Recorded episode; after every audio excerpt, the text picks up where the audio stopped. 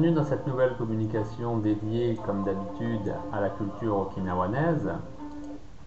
Je vais aujourd'hui parler avec vous de deux éléments qui me semblent importants de la culture de ces îles, à savoir le tir à la corde et les fortifications. Tir à la corde tsunahiki et les fortifications gushiku, on trouve aussi le terme de gusuku. Commençons par parler du tir à la corde. Alors le tir à la corde, c'est une activité que l'on trouve euh, quasiment dans toutes les sociétés humaines.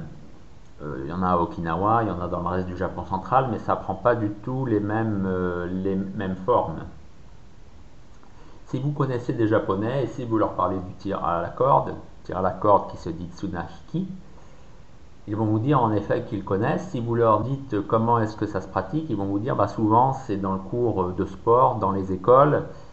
Et euh, si vous leur parlez réellement euh, comment est la corde, et eh ben, en fait c'est une corde qui correspond à ce qu'on trouve dans les gymnases, hein, comme nous quand on fait, euh, quand on monte à la corde, pareil quand on est à l'école primaire, quand on est au collège, c'est une corde qui fait 5-6 cm de diamètre.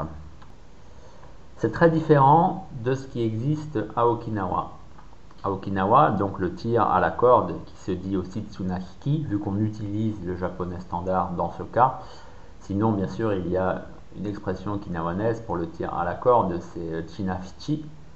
Mais n'en parlez même pas des okinawanais, même qui ont 50 ans, 60 ans, parce que c'est vraiment le terme en japonais standard est vraiment rentré dans les usages. Et si vous employez ce terme un peu en fait qui est exotique, vos interlocuteurs vont se demander euh, qu'est-ce qui vous passe par la tête, pourquoi est-ce que vous cherchez absolument à parler en okinawanais, alors que même les gens qui manient l'okinawanais, qui le comprennent, qui euh, l'emploient, là dans ce cas précis, emploient le japonais standard. La corde, quand on la tire à Okinawa, est d'une taille et a des proportions bien plus importantes que celles justement que j'évoquais dans le cas du Japon standard.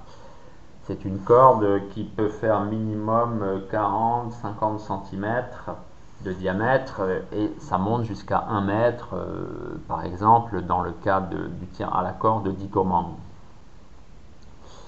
Alors il faut déjà dire qu'en fait il n'y a pas une corde, mais il y en a deux, puisque le tir à la corde par définition met en scène deux parties, deux camps, donc, à Okinawa, chacun de ces camps possède en fait sa moitié de corde.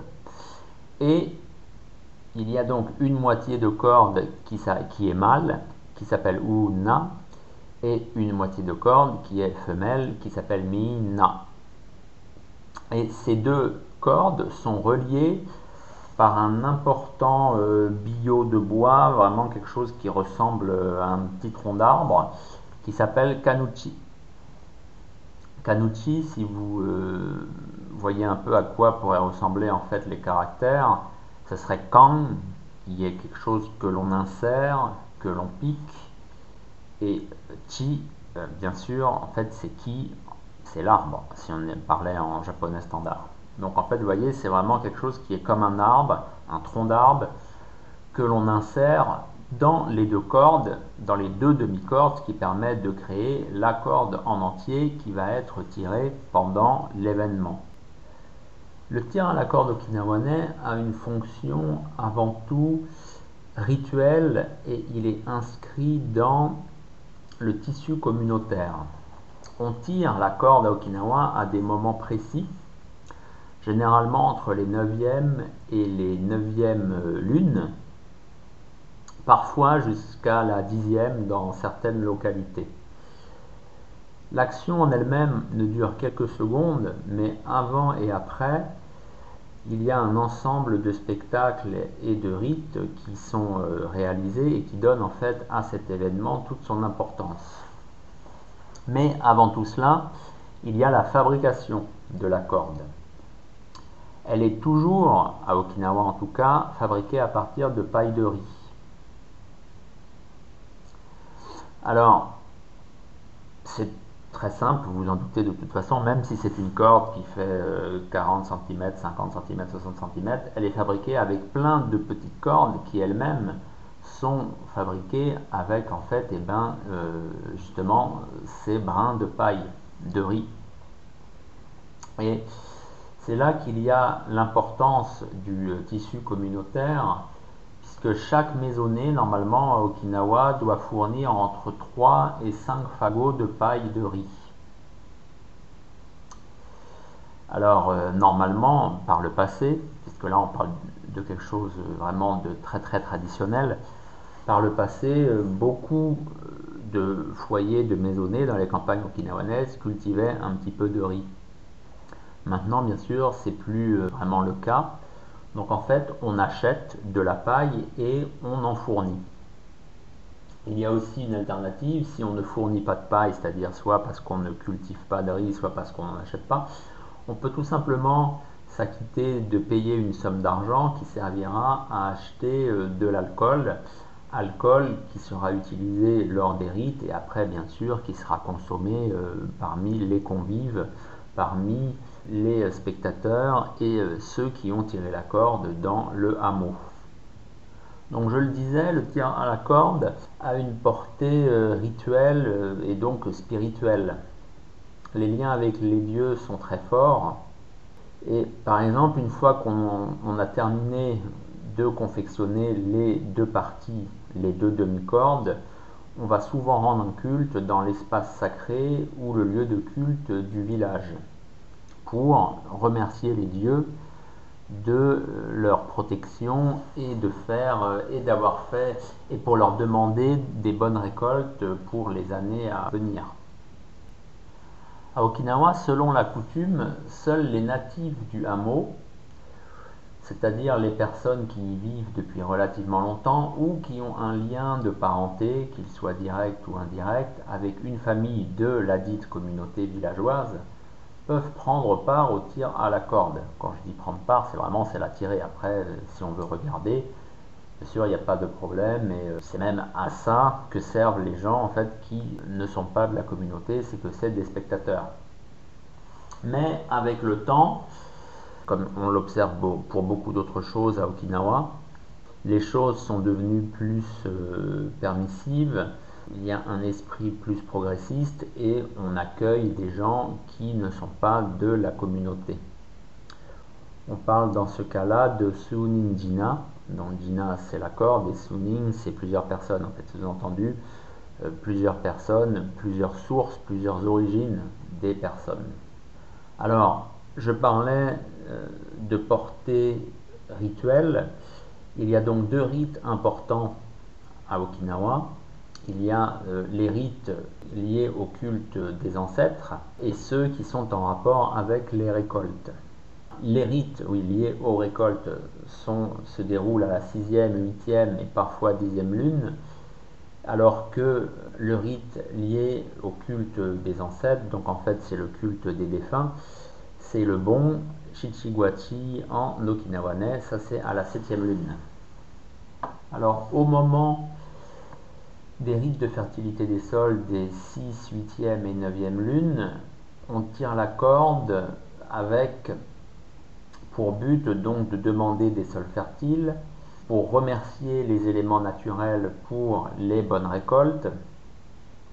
Et tirer la corde en lui-même a aussi euh, permet en fait la divination pour justement savoir si les récoltes vont être bonnes l'année suivante. Et quand le tir à la corde est inscrit dans le bon, dans fait euh, des défunts, il est réalisé soit le premier jour, puisqu'en fait euh, le bon s'étend sur trois jours à Okinawa. Donc il est réalisé soit le premier jour, soit le dernier jour de cette fête. Donc le premier jour ça s'appelle Unke et le dernier jour c'est Ukui. Donc c'est à ce moment-là que l'on tire la corde avec le but d'apaiser l'âme des ancêtres en euh, montrant la force, on va dire, des hommes de la communauté et de l'entrain, et eh bien de l'ensemble du hameau. Donc il y a un aspect, je viens de le dire, important dans le tir à la corde quand il est inscrit dans les rites de fertilité des sols, c'est la divination. Moi c'est quelque chose qui m'a pris du temps vraiment à, étudier, à approfondir. Et euh, la divination, bien sûr, dans ce cas-là, est liée au principe, se fonde sur les principes du yin et du yang. Comme je vous l'ai dit, chaque partie qui s'affronte lors du tir à la corde, chaque partie du hameau possède sa demi-corde. Alors, on vient de le dire, une demi-corde mâle, une demi-corde femelle. Donc, bien sûr, la demi-corde, puisqu'on est dans les principes du yin et du yang, ce qui est mâle, eh ben, c'est le yang, et ce qui est euh, femelle, c'est euh, la demi-corde qui est euh, yin. Donc, si c'est bien sûr la partie qui possède la demi-corde mâle qui l'emporte, c'est que les récoltes seront fastes, puisque bien sûr tout ce qui est faste, c'est euh, ce qui est yang, hein, comme vous le savez peut-être. Ça, c'est vraiment l'aspect le plus traditionnel que l'on puisse avoir pour le, tir à la corde, puisqu'on est en plein dans le calendrier lunisolaire, on est dans la divination, on est dans la demande euh, plutôt dans le remerciement de bonne récolte, on est dans la volonté d'apaiser l'âme des défunts, mais à côté de ça, mais à côté de cette facette très traditionnelle, il y a un autre tir à la corde qui s'appelle le grand tir à la corde et qui a lieu à Nara tous les ans. Vous le connaissez peut-être, c'est un important moment de la vie touristique de la ville puisqu'il y a des euh, quasiment pense, plus de 100 000 hein, personnes qui viennent, 100 euh, 000, on va dire, spectateurs. Il y a bien sûr ceux qui tirent la corde, qui se comptent aussi en centaines, voire en milliers. Euh, on fait venir, il y a où, ils viennent d'eux-mêmes, des militaires des États-Unis en minibus. Euh, bref, c'est une grande, on va dire, c'est un peu, c'est la foire d'empoigne, tout le monde vient, tout le monde est content. Mais fondamentalement, il y avait bien sûr à Nara depuis euh, longtemps, depuis des siècles, un tir à la corde qui opposait deux parties de la ville qui euh, étaient constituées chacune de différents quartiers. Alors il y avait des quartiers aussi bien, euh, il y avait Tomali, il y avait Chouli. ça, c'est des noms un peu qui vous disent quelque chose si vous vous intéressez aux arts martiaux et au karaté en particulier. Et c'est pour ça qu'encore maintenant, on fait des démonstrations euh, de karaté lors du tir à la corde, lors du grand pardon, tir à la corde de, Nara. Mais euh, ça s'est bien transformé puisque non, je viens de vous le dire, normalement le tir à la corde a un peu quand même des, euh, une finalité divinatoire. C'est pour ça que c'est lié avec le calendrier lunisolaire. Mais là, à Nara, maintenant on tire la corde selon le calendrier euh, solaire, donc le calendrier grégorien en fait. Donc déjà il y a une grande partie de la tradition qui a disparu. Ensuite, on invite un peu tout le monde, à commencer par les GI des États-Unis. Il n'y a plus vraiment cet aspect communautaire, mais au contraire un aspect, on va dire, inclusif, où tout le monde est le bienvenu les rapports entre le grand tir à la corde de Naha et le karaté vont même encore plus loin, puisque à une époque, c'était euh, Alakaki, dont j'ai oublié le nom personnel, mais euh, un monsieur Alakaki qui était un haut gradé du Kyudokan de Higayu-choku, donc quelqu'un de la Kobayashi Ryu, et qui était même quelqu'un d'important tout simplement dans le paysage martial, martial pardon, okinawanais. Donc cet Alakaki était le président euh, de l'association qui s'occupait eh bien, de gérer, de préserver, de maintenir, d'organiser ce grand tir à la corde de, Nara. Alors est-ce que ce tir à la corde de Nara est encore vraiment représentatif de tout ce qui est de la culture okinawanaise Bien sûr, il y a des éléments très forts dedans, à commencer par les hauts étendards ou des choses comme ça. Mais, et là je vais donner un peu mon point de vue personnel, ce que je ne fais pas très euh, souvent, je trouve pour ma part que c'est pas quelque chose de très flatteur pour Naha et Okinawa de façon plus large, parce qu'on voit beaucoup de choses qui sont un peu, euh, qui sont pas très belles. On voit euh, beaucoup de jeunes euh, qui sont très alcoolisés, puisque comme vous le savez, on n'a pas le droit de consommer de l'alcool au Japon et à Okinawa, donc avant 20 ans. Donc quand on a 15-16 ans, bah, on a peut-être envie de boire un peu, et comme c'est tellement, on va dire, une atmosphère, il y a tellement de monde, enfin voilà, il faut quand même vivre un peu ce moment pour voir ce que c'est il y a tellement de monde, l'atmosphère est tellement spéciale en fait qu'on arrive quand on est jeune à se procurer de l'alcool et comme euh, bah, on peut le faire une fois par an, bah, pour parler un peu familièrement, on se met une bonne murge. Donc il y a beaucoup d'incidents comme ça, de jeunes qui euh, sont en état d'ébriété. Il y a des incidents qui sont dus aux euh, militaires des États-Unis bah, qui en profitent comme à chaque fois qu'il y a une fête, hein, comme tous les militaires, quand il y a une fête, il y a des filles, il y a des femmes, on essaye de draguer un peu. Et puis si ça marche pas, on insiste. Et là, bah, malheureusement, il y, a, des incidents euh, qui peuvent bah, bien sûr avoir, euh, qui prennent la forme d'agression sexuelle. Donc Naha, pendant euh, cette journée, ressemble un peu à n'importe quoi. Moi, personnellement, je trouve, après, chacun a son point de vue, mais moi, c'est pas, pas un événement, en tout cas, qui me semble très, très flatteur pour Naha et Okinawa, en tout cas. En tout cas, qu'on ne me dise pas que c'est quelque chose qui représente bien la culture d'Okinawa. Non, c'est un événement touristique, c'est fait pour euh, faire de l'argent puisque c'est du tourisme. Un point, il ne faut pas chercher beaucoup plus loin. Voilà ce que je pouvais dire sur le tir à la corde à Okinawa. Venons-en maintenant aux fortifications. Fortifications Gushku. Donc comme j'ai dit, on peut aussi trouver le Gusku. Alors il faut savoir qu'il y avait environ, et même encore maintenant, hein, il y a beaucoup de vestiges, environ 200-300 fortifications sur, on va dire, euh, toute euh, l'île d'Okinawa et les îles euh, environnantes, donc c'est-à-dire aussi bien Kume que Iheya, que Ikei, que encore qu'est-ce qu'il y a Hamahiga, voilà, alors ça désigne un espace où il y avait en fait une communauté qui y vivait.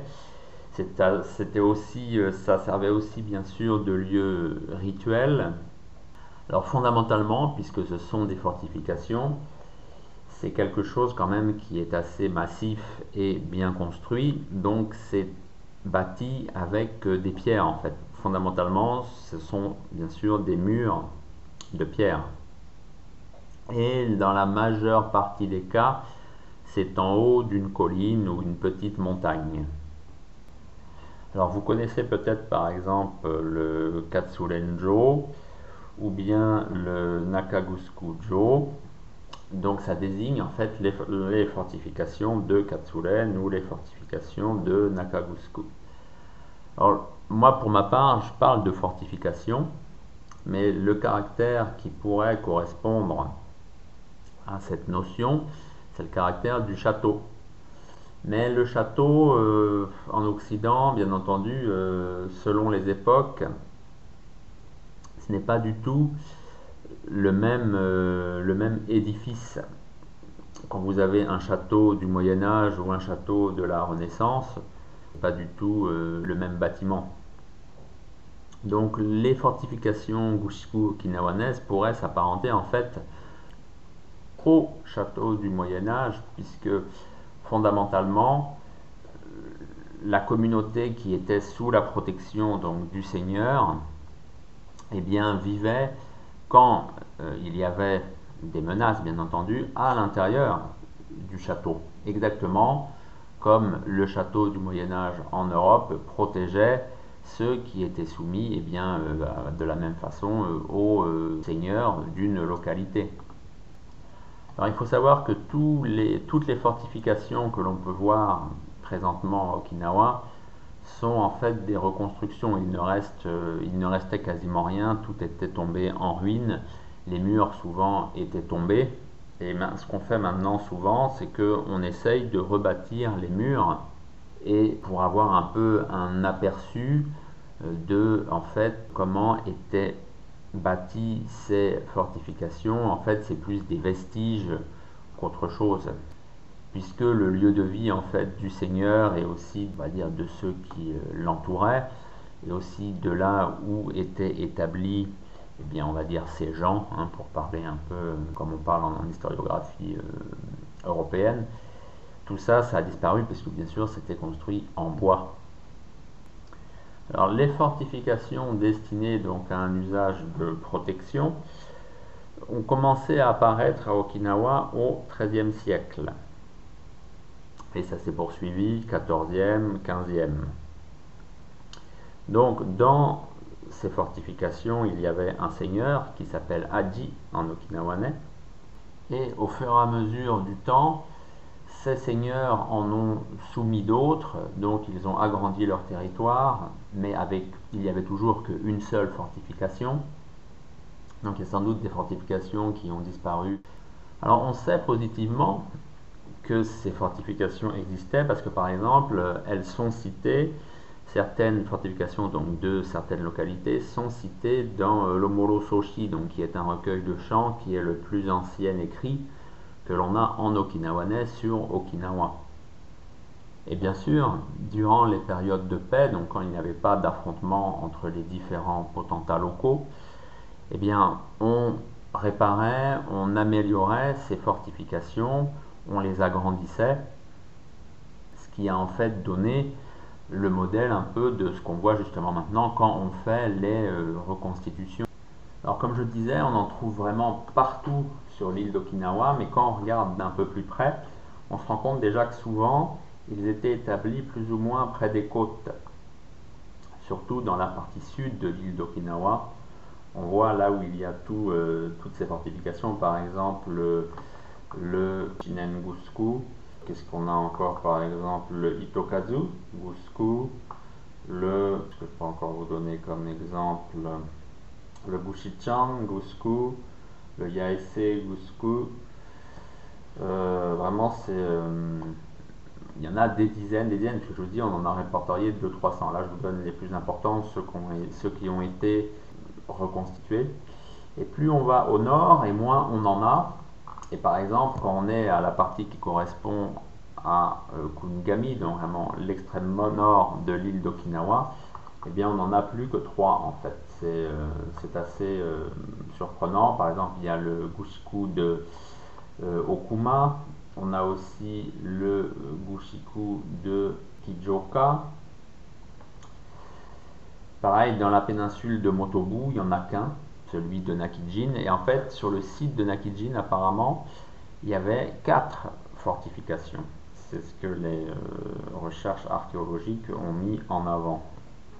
Donc il faut savoir, là je vous parle que de ceux de l'île d'Okinawa et des îles environnantes, pardon, mais on en trouve bien sûr par exemple aux îles Amami, il y en a aussi sur l'île d'Ishigaki, il y en a vraiment, c'est en fait ça concerne toutes les îles des Ryukyu. Hein.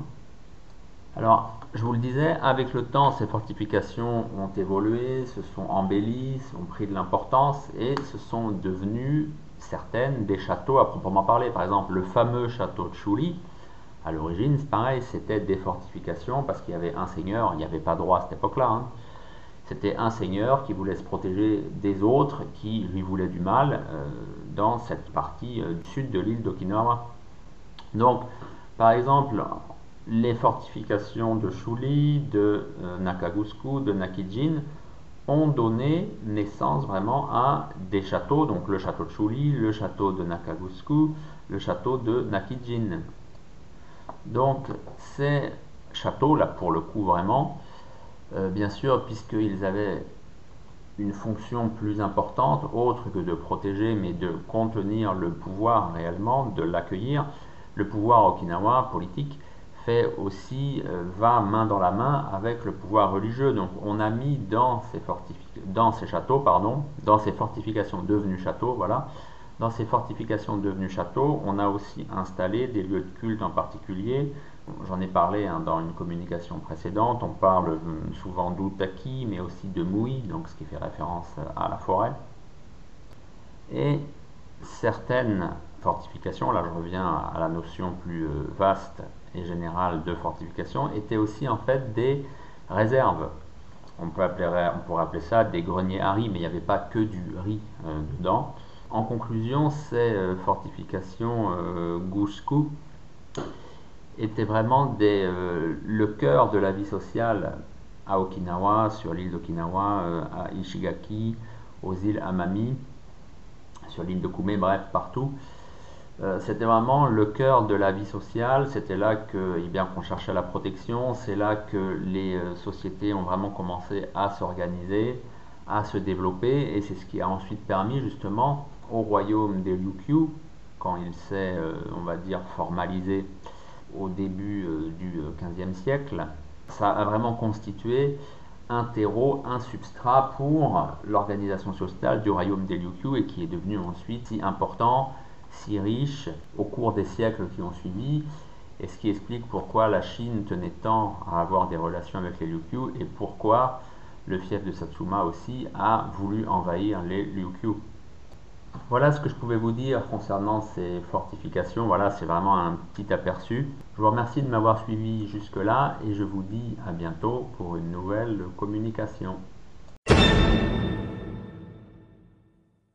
Et pour découvrir les arts martiaux okinawanais, je vous recommande mon livre Karaté Kobudo à la source, les arts martiaux okinawanais maintenant, je peux aussi vous recommander Tête à tête en mer de Chine, qui lui est un recueil d'entretien avec les maîtres et experts okinawanais contemporains. Si vous êtes plus intéressé par euh, les textes, on va dire, fondateurs du karaté, là il y a deux livres de Motobucho Oki que j'ai traduits. Le premier qui s'intitule Le karaté jutsu box d'Okinawa et le second qui s'intitule tout simplement Mon Karaté Jutsu. Et pour ceux qui s'intéressent plus aux arts scéniques euh, et les danses en particulier, j'ai édité Passé et Présent des arts du spectacle okinawanais. Et là, je viens de sortir Danse et combat à Okinawa. Voilà, tous ces livres, vous pouvez les trouver sur Amazon. Ils sont également disponibles sur mon site jcjuster.jimdofree.com et éventuellement, vous pouvez aussi me contacter via Facebook. Donc, on me trouve donc pareil sous mon nom JC Juster sur Facebook. Vous pouvez me contacter et je pourrai vous en envoyer des exemplaires dédicacés si vous le souhaitez.